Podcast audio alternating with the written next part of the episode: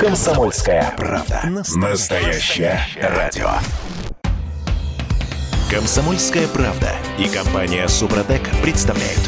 Программа «Мой автомобиль». Всем привет! В студии радио «Комсомольская правда» Дмитрий Делинский. Я Алена Гринчевская. А, Андрей Олег Осиповы, редактор портала осипов.эксперт. У нас на связи. Э, Парни, здрасте. Доброе утро. Доброе утро. Доброе утро. А, Знаете, какой запрос сейчас один из самых популярных в Яндексе?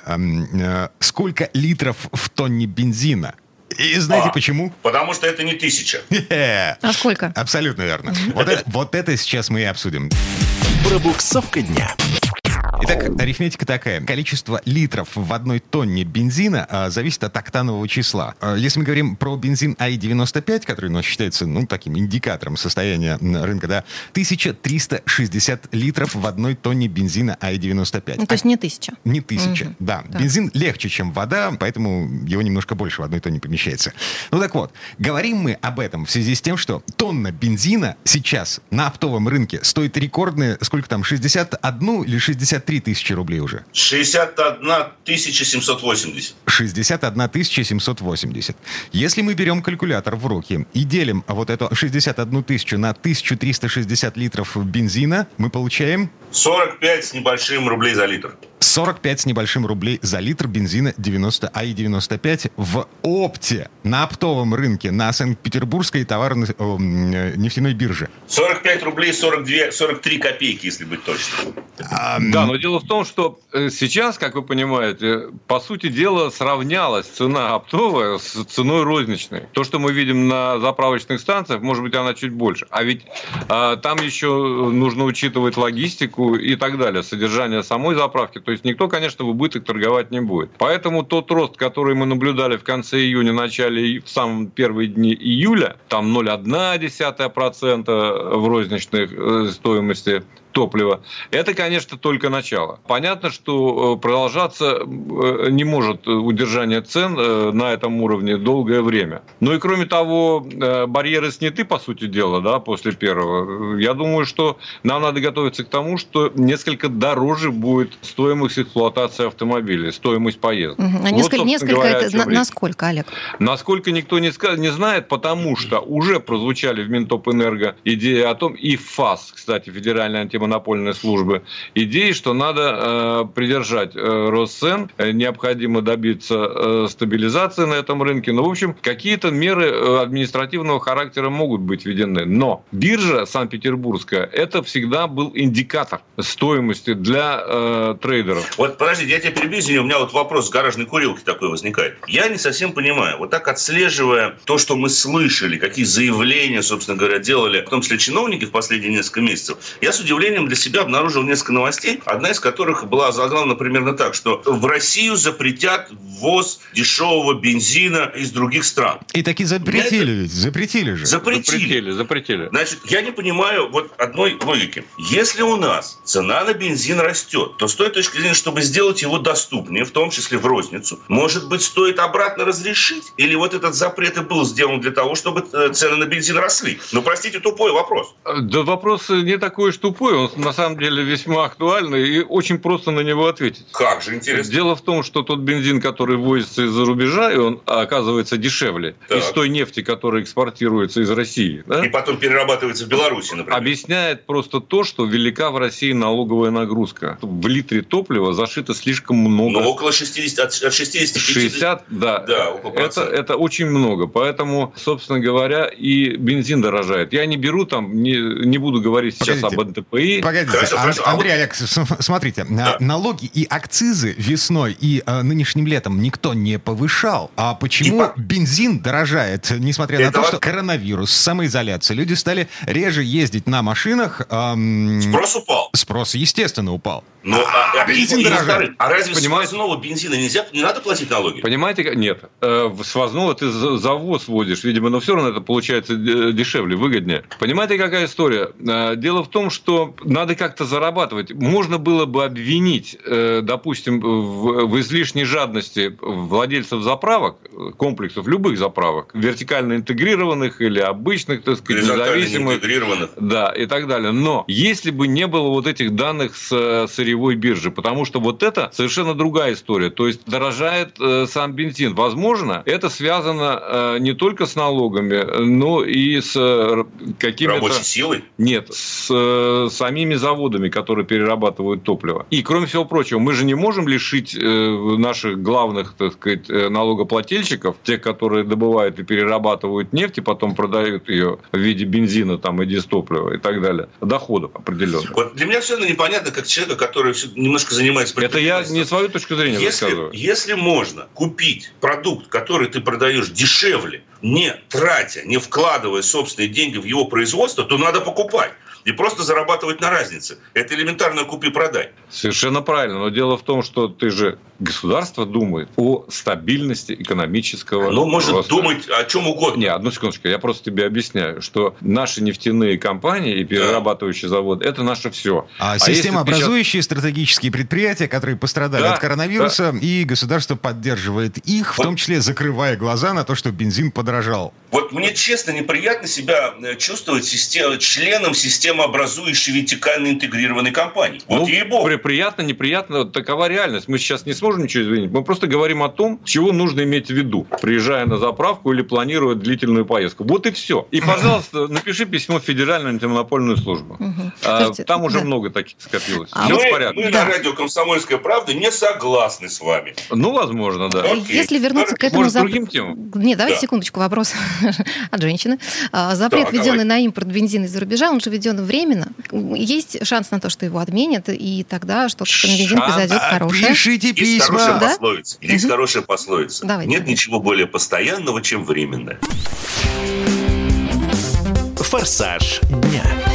Вот Меня, например, непонятно. больше огорчает другое. То, что Да. когда дороги стали чуть посвободнее в период коронавируса, Да. на них почему-то, э, ну, может быть, и уменьшилось количество ДТП, но погибло столько же людей. Вот Да. в чем проблема. Это я к тому, что надо ездить аккуратнее. Мгм. Тут недавно Черников выступил, я так понимаю. Глава да? ГИБДД России. Глава ГИБДД. Много интересного рассказал. Достаточно большое было интервью. Он рассказывал, э, делился даже, я бы так сказал, своими идеями по поводу того, как улучшить ситуацию с безопасностью на наших дорогах. Согласно последней статистике, ну, последняя статистика... Она, к сожалению, да, за Да. пять месяцев. Она за 5 месяцев, включая май, собственно говоря, мы не знаем еще показатели июня, когда страна начала полномерно выходить из условий карантина. Мы не знаем, каково будет показатель там, но тем не менее, если мы будем сравнивать соответствующие периоды 2020 и 2019 года, то я вот с удивлением обнаружил, что хоть общее количество дорожно-транспортных происшествий снизилось приблизительно на 4 тысячи единиц, но погибло в них по-прежнему больше 5 тысяч человек. Ну, логичное То объяснение. 60 раненых. Дороги стали свободнее, люди Можно стали... погонять? Да, ездить быстрее, и тяжесть последствий, э, соответственно, выросла ДТП. Вы знаете, Дмитрий,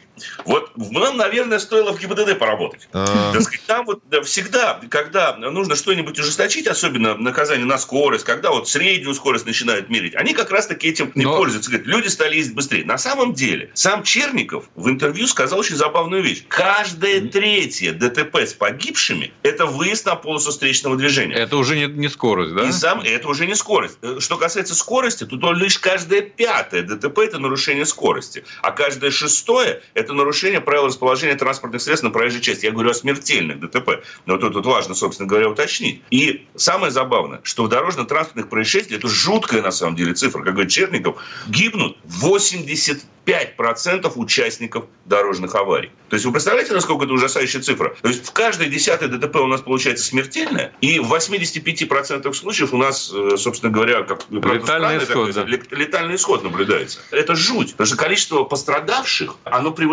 количество. То есть вот у нас произошло за 5 месяцев 48 тысяч ДТП, 48 861. Погибло 5 256 человек, а ранено 62 тысячи 369 человек. То есть больше, чем количество дорожно-транспортных происшествий. То есть в среднем в каждом ДТП получает травмы больше одного Ну человека. да, конечно, потому что ведь участвуют не только легковушки, там, где один, два, Грузовики. три человека, грузовики. а это, конечно, ДТП с пешеходами, это, в общем-то, тоже ДТП. Так, ладно, Да, а вывод-то из этого какой? Э, Ну, Может, что-то предлагает господин Черников? А, з- Может, Да. вообще запретить дорожное Ездить. движение?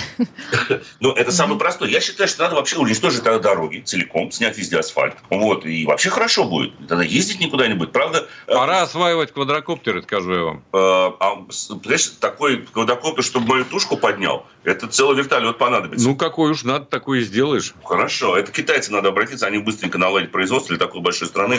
Да, но это по, пока наше будущее, пока мы вынуждены ездить, э, ничего нового не предлагает на самом деле. Нет общем, там да. мыслей, а, отличающихся новизной и оригинальностью. Все то же самое. Запретить, э, сократить, э, уменьшить. Даже не говорит о том, что необходимо на дорогах сложных... Барьеры ставить. Барьеры, бордюры, разделяющие, разделяющие потоки. А вот это первое дело. Кстати сказать, в разы уменьшается количество ДТП, в том числе со смертельными исходами, на тех дорогах, которые оборудованы разделительными барьерами. Даже если, даже если это просто тросы натянуты. Угу. В Подмосковье сплошь и рядом. И это очень помогает, а, что естественно. Давайте не будем вспоминать историю Кутузовского проспекта в Москве. Да, а, да. И Садового кольца. А мы разве об этом сказали? А, нет. Мы молчали. Но просто вы подразумевали эту историю, я читаю ваши мысли. Андрей Лех Осиповы, редактор портала осипов.эксперт. Парни, спасибо, хорошего дня. Спасибо. Спасибо. Всего доброго, берегите себя. А мы вернемся в эту студию буквально через пару минут. Ну а в следующей четверти к нам присоединится автомеханик, ведущий программы «Утилизатор» на телеканале Че Юрий Сидоренко. Будем говорить о границах приличия. Ну вот вопрос такой, неприличный вопрос. Можно ли ездить с голой грудью? Программа «Мой автомобиль».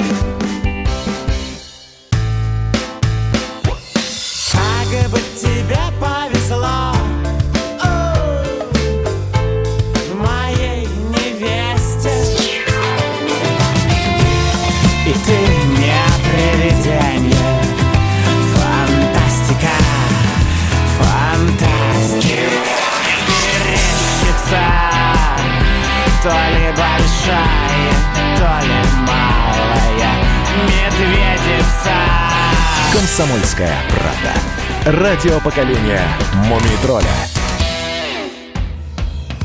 Комсомольская правда и компания Супротек представляют. Программа «Мой автомобиль». А это мы вернулись в студию радио «Комсомольская правда». Я Дмитрий Делинский. Я Алена Гринчевская. Юрий Сидоренко, автомеханик, ведущий программы «Утилизатор» на телеканале Че у нас на связи. Юра, привет. Доброе утро. Всем привет. Так, смотрите, а, в этой части программы мы будем говорить о неприличном, о, о голых сиськах, извините. А это вообще законно? Здесь Алена несколько напряглась. Дмитрий, поясни. А, а, все, все очень просто, на самом деле. Жара, вот, и вполне распространенное явление, когда люди садятся за руль либо полугол, либо совсем голые. Вот, это наказуемо, это не наказуемо. За это штрафуют, за это не штрафуют. Э, но... Я видно, что Юрий знает ответ на этот вопрос. Я, может быть, и ханжа, Ален. Понимаешь, такая история. Я, я, я же не призываю вас всех снимать одежду и садиться в такую не, жару.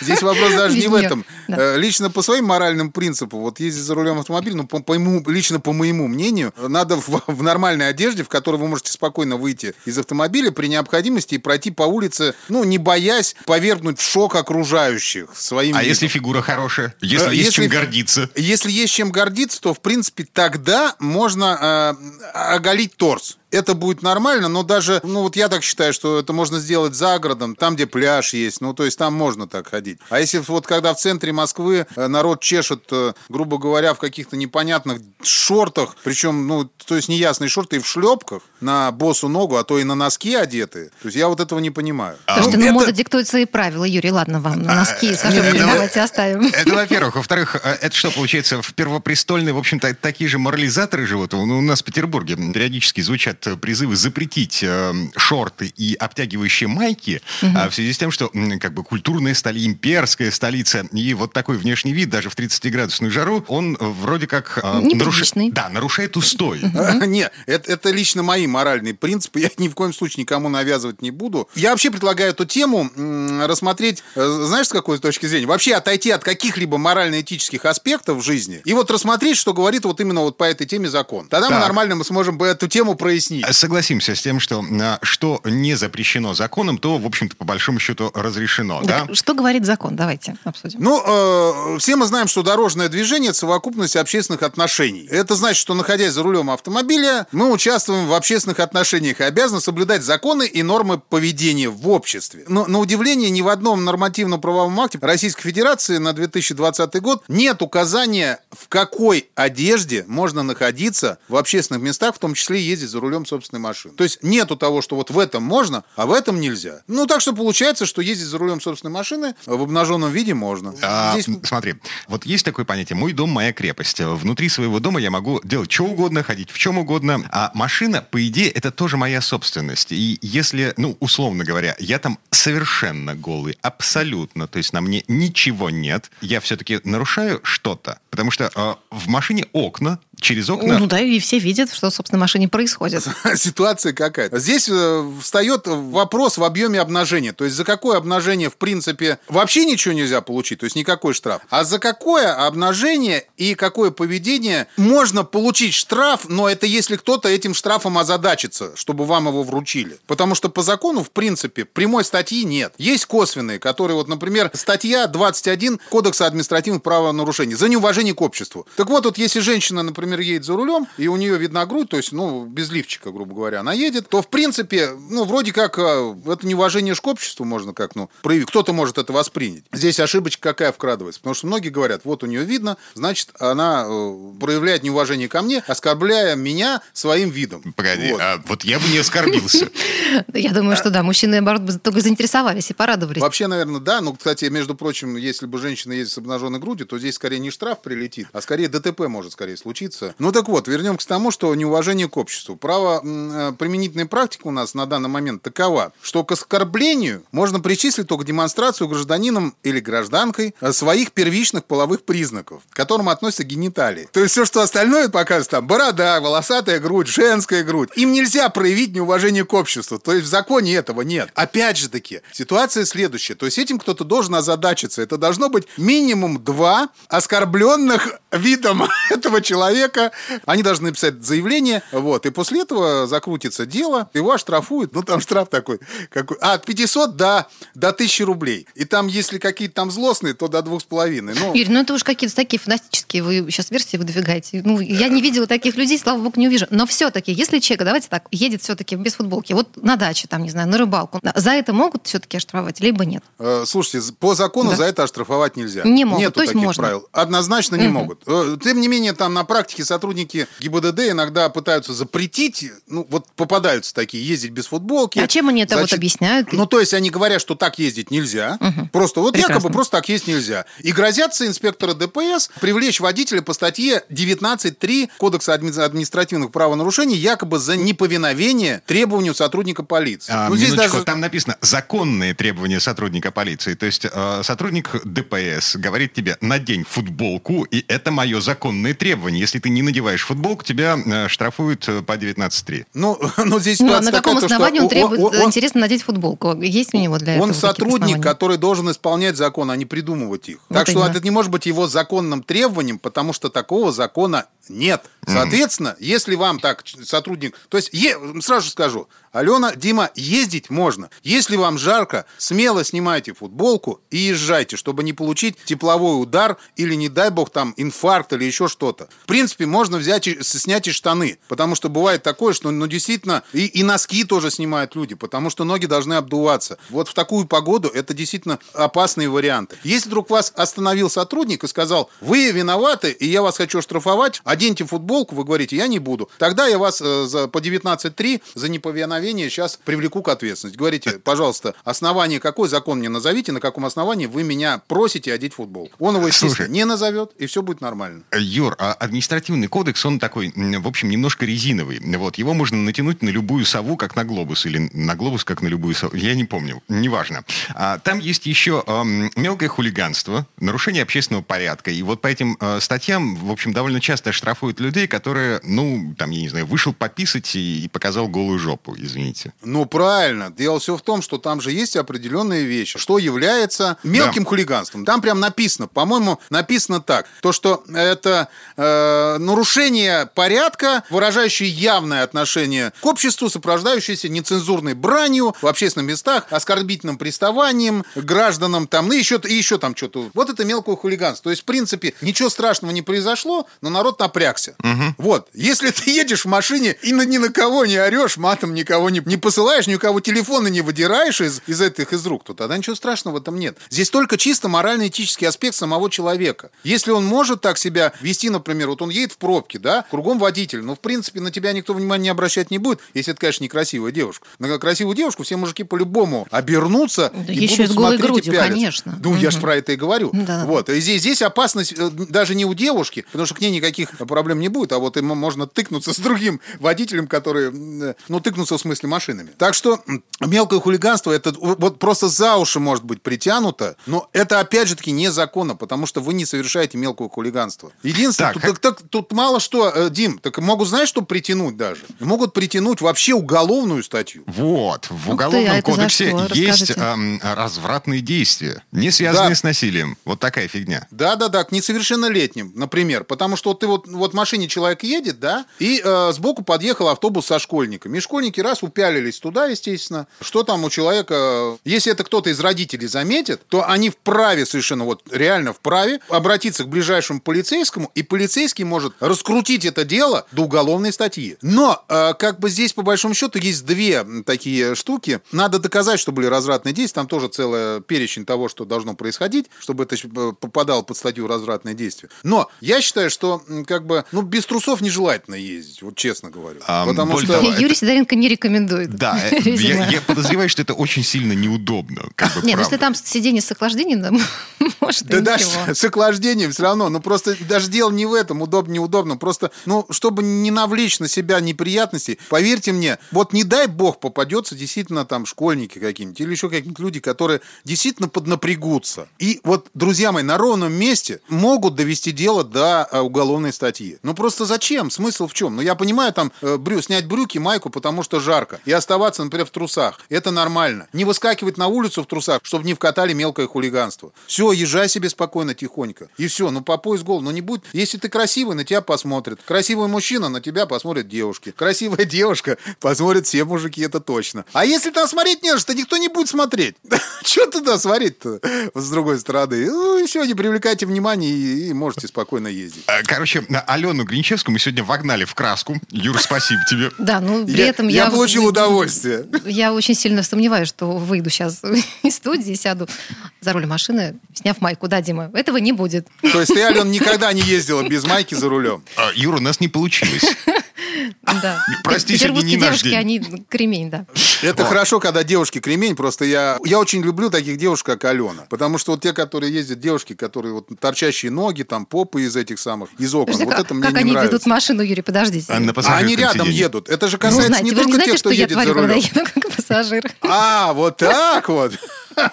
Шучу, шучу. да. Ну ладно, хорошо. Давайте резюмируемся, и будет все нормально. Э, э, А, В общем, можно, но осторожно. А, Без э, экстремизма. Без фанатизма и член вредительства, это я называю. Юрий Сидоренко, автомеханик, ведущий программы «Утилизатор» на телеканале ЧЕМ. Юр, спасибо, хорошего дня. Спасибо. Спасибо большое, счастливо. Ну, а мы вернемся в эту студию буквально через пару минут. Но в следующей части программы к нам присоединится Федор Буцко. Будем говорить об автопутешествиях по России. Программа «Мой автомобиль».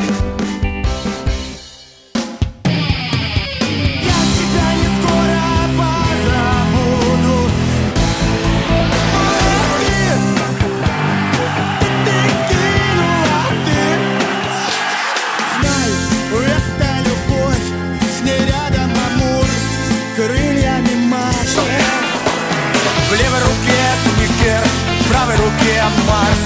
Мой пиар-менеджер Карл Маркс, капитал. «Комсомольская правда». Радио поколения Ляписа Трубецкого. «Комсомольская правда» и компания «Супротек» представляют. Программа «Мой автомобиль». А это мы вернулись в студию радио «Комсомольская правда». Я Дмитрий Делинский. Я Алена Гринчевская. Федор Буцко у нас на связи. Федь, доброе утро. Доброе утро. Здравствуйте, друзья. А, В этой четверти часа мы отправляемся в путешествие. Но мысленно отправляемся в путешествие, потому что мы в Петербурге с Аленой сидим в студии, Федя сидит у себя дома на самоизоляции, облизываемся и завидуем тем, кто сейчас садится за руль и едет куда-то далеко в закат или в восход, ну, неважно. Ну, в общем, куда-то подальше. Дорожные истории. Итак, для затравки. На Свежие исследования аналитического агентства «Автостат» и портала «За рулем». Да, совершенно верно. Выяснили, что 57% э, респондентов собираются ехать в отпуск на автомобиль. Но, впрочем, если опрос проводит «Автостат» и журнал «За рулем», то даже странно, что всего 57% у них там готовы за рулем ехать в отпуск, а не 87 или там 97. Потому что ну, люди автомобильные сейчас по определению должны, наверное, думать об автомобильном отпуске. Угу уже а, не а статистики год, за например. прошлый год, кстати, там не приводится, да, наверное? Чтобы ну, говорится, что сейчас угу. сильно больше, чем в том году как раз об этом угу. говорят, что по сравнению с прошлогодними результатами в этом году как раз э, значительно больше людей готовы сейчас думать о том, как на машине поехать в отпуск. Ну, в общем, это очень логично, потому что, ну, что происходит с авиасообщением и особенно с заграничным авиасообщением, я думаю, что все знают. Если вдруг кто не знает, расскажу историю вот э, семейную, так сказать. Моя сестра э, с моим племянником живущие в Германии э, и всегда приезжающие летом, значит, побыть э, в деревне здесь, э, в России, купили билеты из Германии сначала, а, значит, до Москвы прямые, потом им предложили, сказать, что напрямую не получится, но можно через Вену, хорошо, поменяйте через Вену. Извините, через Вену не получится, через Цюрих. Через Цюрих теперь выясняется, что тоже не получится. Заодно были куплены билеты на белорусские авиалинии через Минск, а, чтобы лететь в Москву, но и они отменились.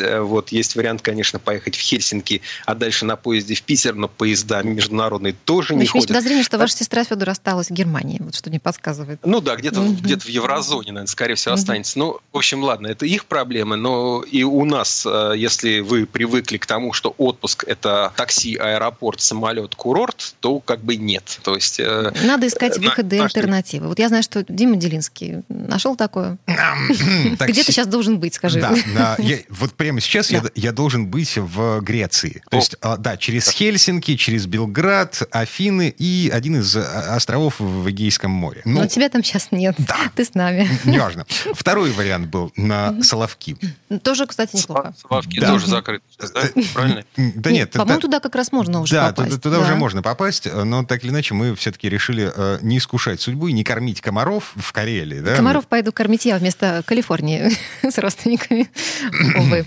Всех свои альтернативы этим летом. Ну что, ну вот такая жизнь. Да. А, в общем и целом, в ближайшее время а, я поеду в Кировскую область. На машине? На машине, естественно. Угу. То есть ты как раз в эти 57% вполне себе попадаешь. А это вынужденное решение, извините. Угу. Но так получилось. Э, никто не виноват в том, что китайцы ели не тех ну, летучих ну, мышей, Дим, ты неправильных Киров, летучих мышей. Киров, а куда идут остальные люди? Мне кажется, большая часть все-таки должна связать свой план на отпуск с морем. У нас оно тоже есть. 22,5% хотят поехать на машине к морю. Это угу. мы возвращаемся к тому же исследованию портала «За рулем». 16% э, наносит визит э, к родственникам и знакомым на машине в других регионах. Угу. Собственно, вот я вхожу в эти самые 16%, угу. еду на родину. Турне по историческим местам, культурным центрам э, – это удел, участь 10% из числа участников опроса. Ну, еще 7% не думают о дальних путешествиях, вполне устраивают небольшие выезды на природу, например, на рыбалку. Собственно, как мы провели с семьей это да, лето. На самом, ну, как Каждый... лето, оно еще не кончилось, подожди, еще один месяц только прошел.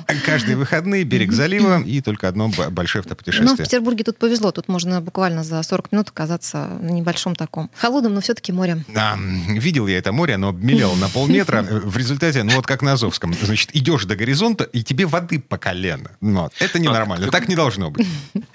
Да, Питер заговорил, тут слово просто не ставишь. У нас хорошо, Федор, мы вас все ждем, вас в гости. Да, не забывайте. Залив э, замечательно. У меня друзья сейчас ездили в Выборг и говорят, что там так гостеприимно встречают. Сначала так слегка с опаской, вроде из Москвы приехали, но потом очень рады, ждут туристов. И вообще, ну, как бы здорово, конечно, жить в Питере и ездить по, по окрестностям. Но ну, вокруг Москвы тоже довольно много всего. Может быть, не так много, но, но достаточно много интересного. Мне безумно и... нравится Кострома. Со страшной силой Бывал нравится там. Кострома. Да, естественно, угу. когда жил в Москве, а мы э, через Ярославль добирались до Костромы. Это путешествие двух дней. То есть угу. туризм выходного дня, что называется. Тула, опять же, э, Никола Ленивец. Много еще есть. Есть Коломна, прекрасный город, Дмитров интересный, Можайск замечательный. Есть очень много городов. Есть вообще, знаете, сайты, мы сейчас просто смотрим вокруг Питера, вокруг Москвы, а поскольку слушатели наши не только вот в двух этих столицах, а, то есть очень много информации в интернете. Есть вполне такой годный сайт autotravel.ru, где народ выкладывает э, свои маршруты с описаниями, с фотографиями, с инструкциями. Были недавно здесь закрыто, здесь открыто, тут дорога лучше, тут хуже, остановиться, поесть. Ну, то есть, э, да и наверняка еще множество сайтов, в общем, и угу. поискать найдете все, что угодно. Я, я помню, несколько лет во ВКонтактике была официальная страница, она, по-моему, до сих пор есть, а, официальная страница пробки на трассе М4 Дон. Вот это знаменитая пробка в Лосево. Да, да, конечно, конечно, да, да. Инстаграм у нее, собственно, есть. Все, ребята, эта пробка заканчивается. Они э, таки построили обход Лосева. Вот я не помню, то ли открыли его уже, то ли собираются открыть в ближайшее время. Ну, да, наверное, тогда Инстаграм-страницу как раз придется закрыть, я понимаю. Ну, вот э, всегда, чтобы что-то хорошее получилось, видите, отчета надо отказываться. Но шутки шутками, а на самом деле здорово, если можно придумать себе какую-то интересную цель, э, желательно какую-нибудь посложнее, может быть, с преодолением чуть-чуть, составить план, потому что вообще автопутешествие, ну, хорошо, если есть план в автопутешествии, особенно этим летом, совсем вот так вот поеду, куда глаза глядят, не очень хорошо. Лучше все-таки подумать, если есть какие-то знакомые или родственники в регионе, очень хорошо, нужно у них как раз справиться о ситуации, о том, что происходит, где что открыто, где поесть. Слушайте, ну вот у меня еще одни родственники живут в Краснодаре, я туда не рискну летом поехать точно, хотя хочется. Страшно мне за пробки скорее. За пробки, да. конечно, конечно. Слушайте, вот... Алена, сам... ну вы знаете, что в Краснодарский да. край лучше всего ехать осенью, там же самая мягкая такая замечательная, по-моему, погода, или весной? Я помню Нет? по своему детству, да, сентябрь прекрасно. Ну, кто же меня отпустит? Школы, работа и прочее. Так что пока, увы, наверное, уже следующий год. Есть вероятность того, что... Школ не будет в сентябре. Школы в сентябре начнут работать дистанционно. Да. Вот. Меня, вот знаете что, а, а, я вот сейчас только задумался, планирую путешествие, да, а есть-то я где буду? Ну, и вообще нужно подумать о том, что взять с собой в дорогу. То есть, если вы, допустим, с детьми едете, всегда нужно помнить, что летом нужен там крем от солнца, там игрушки, пледик, вода, аптечка. Если ребенок повзрослее, нужно, чтобы он там четко знал номера телефонов. Есть всякие полезные штуки в машину, как, э, которые на каждый день, может, и не нужны, а вот в путешествии, если долго ехать, это здорово. Например, там на спинку передних э, сидений можно повесить такой органайзер, ну, в общем, какую жилетку такую с карманами, куда все можно засунуть, там игрушки, сок, Я про еду, воду. Федор, вы не, не, не отклоняйтесь от темы. Тема волнует да. вопрос насущный. А, да. Придорожные столовые. Вот я сейчас буду выяснять на своем да. собственном опыте. А Слушайте, мы возили с собой примус как раз, когда мы на Кубань а, ездили в 90-е годы с родителями на машине. Был у меня такой опыт. Ну, тогда не было этих э, столовых, уж простите. Мы брали с собой нечто, на чем можно было что-то сделать в дороге. Я просто помню это. Ну, сейчас времена, конечно, другие. Да, дальнобойщики где едят? Там и нужно ну, есть, вот наверное, да? Ну, да, обычно считается, что где едят дальнобойщики, там и нужно есть, но на самом деле ведь может быть, что они там просто на, на стоянку остановились, а они знают прекрасно, что в это кафе, когда особенно смена там, не знаю, мании там, то заходить нельзя. Вот, вот когда Люся готовит, это да. Сейчас сегодня Маня, не-не, не ногой уже. Бывали, проходили, знаем. Да. Поэтому двояко. Да, ну, мы просто в подготовке путешествия, вот в прорабатывании, в просчитывании И ты там даже кафе уже исследуешь? А я пытаюсь э, сейчас, вот прямо сейчас найти информацию о том, в каких регионах, э, вот как в Петербурге сейчас, кафешечки и ресторанчики закрыты, открыты только летние веранды. А, соответственно, в Ленинградской области э, не факт, что я найду какое-то место, где я смогу поесть в дороге. То есть ты уже в Ленинградской области собрался есть в дороге? Из дома нельзя там поесть? Набрать с собой Это же классика. Мы садимся в поезд, начинаем разворачивать курицу.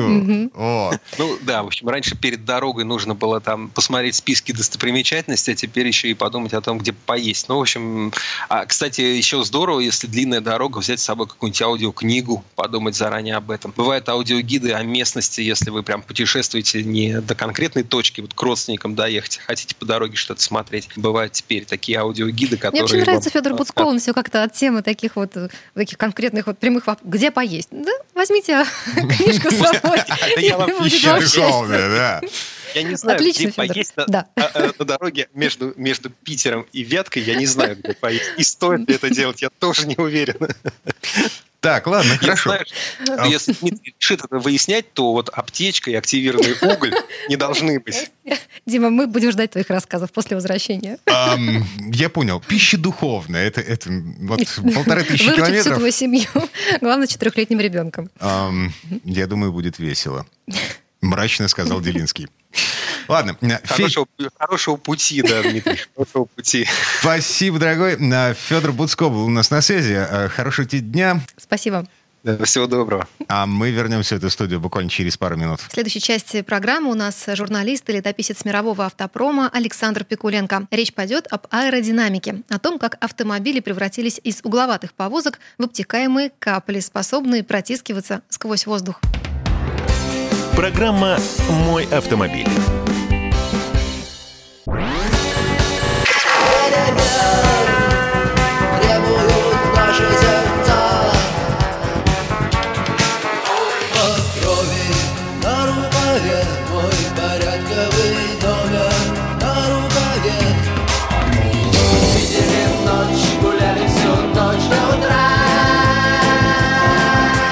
«Комсомольская правда».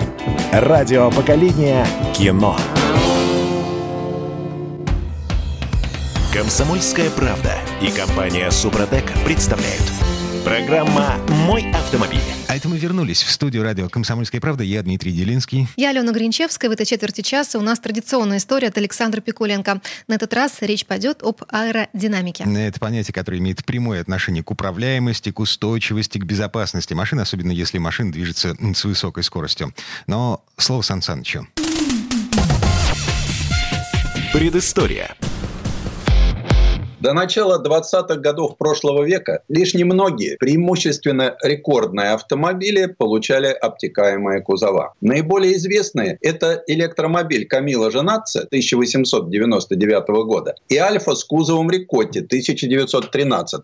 Их дизайн был навеян скорее кораблями и дирижаблями, чем быстрыми самолетами. Появлялось и много аэродинамических кузовов, разработчики которых добивались скорее эстетического эффекта, нежели лучшей обтекаемости проникаемости. Даже потрясший умы современников электромобиль всегда недовольный, хоть и был веретенообразным, но водитель торчал из него наполовину, что, конечно, обтекаемость не улучшало. И все равно он остался в истории и как первый самодвижущийся экипаж, преодолевший 100-километровый рубеж скорости, и как герой романа «Робур-завоеватель». Именно там его описал великий провидец Жюль Верн. После Первой мировой все изменилось. Германии запретили разработку военных самолетов, и многие конструкторы перешли в автопром. Тогдашние представления о том, какой должен быть автомобиль, узкая рама, вынесенная за кузов колеса, не только ограничивали художников-кузовщиков, но и сбивали с толку аэродинамику.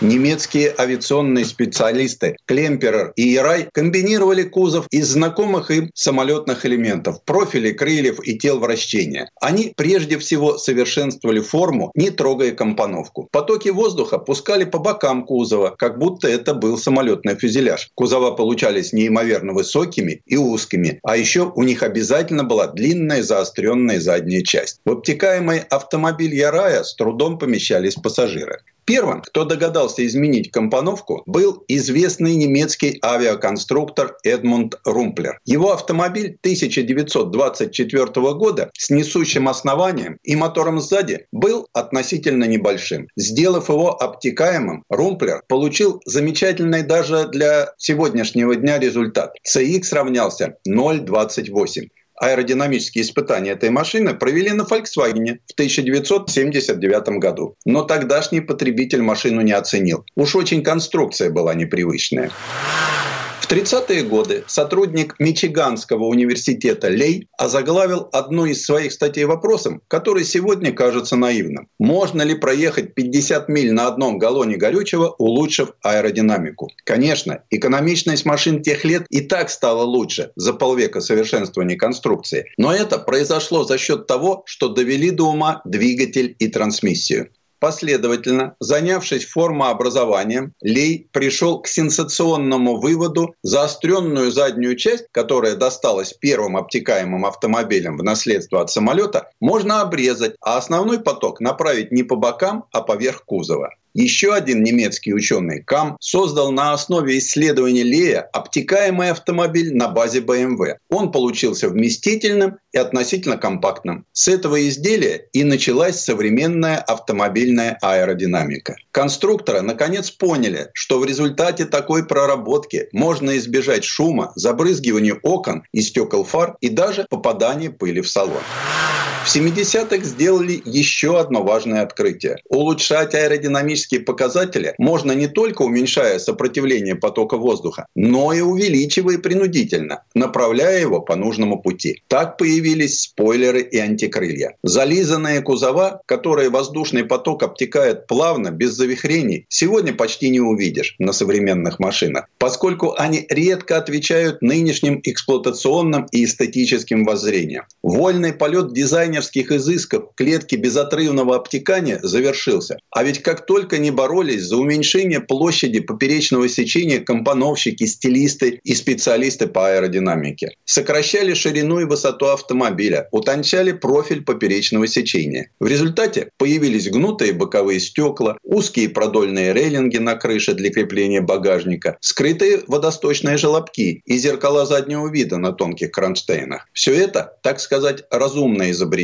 Но были и другие. Например, в 70-х годах появились концептуальные машины, по крышам которых между голов сидящих внутри проходил продольный короб. В этом случае площадь поперечного сечения уменьшалась на полторы сотни квадратных сантиметров. Правда, сидящие внутри чувствовали себя, как в кабине истребителя. Самые смелые проекты предлагали сделать автомобиль двухкорпусным, объединить два зализанных кокпита наподобие катамарана. Сокращением площади поперечного сечения увлекались до тех пор, пока стремление экономить топливо за счет аэродинамики не вошло в противоречие с требованиями комфорта и безопасности. Новые нормативы заставили делать кузов с развитыми силовыми элементами, а они съедают внутреннее пространство. Поэтому, чтобы не создавать дискомфорта, площадь поперечного сечения делают довольно большой.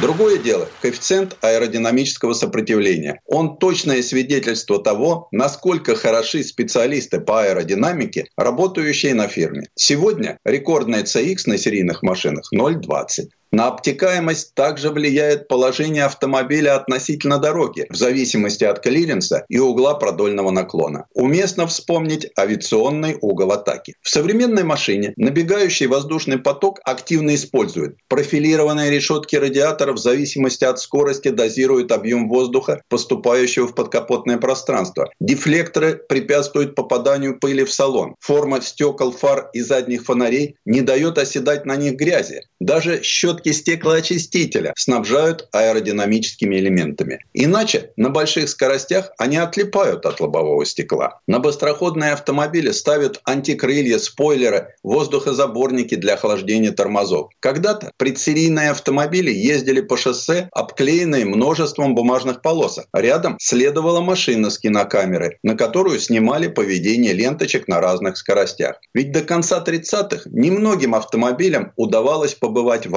аэродинамической трубе. Они считались привилегией самолетов. Большинство производителей начали дуть машины только в 70-х, а сегодня почти три десятка труб принадлежит крупным автоконцернам. Учитывая, что законы обтекания тела в воде и в воздухе схожи, команды Формулы-1 стали обдувать макеты пузырьками воздуха в водном потоке. Установка для гидродинамических исследований компактнее аэродинамической трубы и потребляет меньше энергии. Эти работы необходимы потому, что самые мощные компьютерные программы не в состоянии просчитать реальное поведение деталей, да и подкапотное пространство можно проработать только экспериментальным путем. Аэродинамические исследования разрушили многие дизайнерские проекты якобы обтекаемых автомобилей. Интуиция оказалась плохим подсказчиком, так что сходство форм кузова современных машин разных марок – следствие не стандартизации, а физических законов. Предыстория.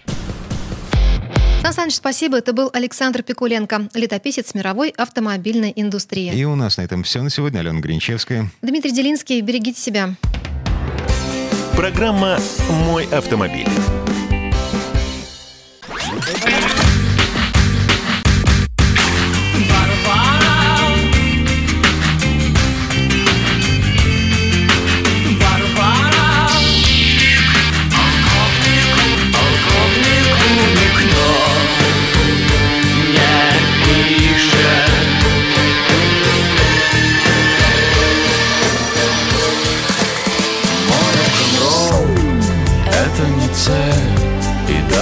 Средство.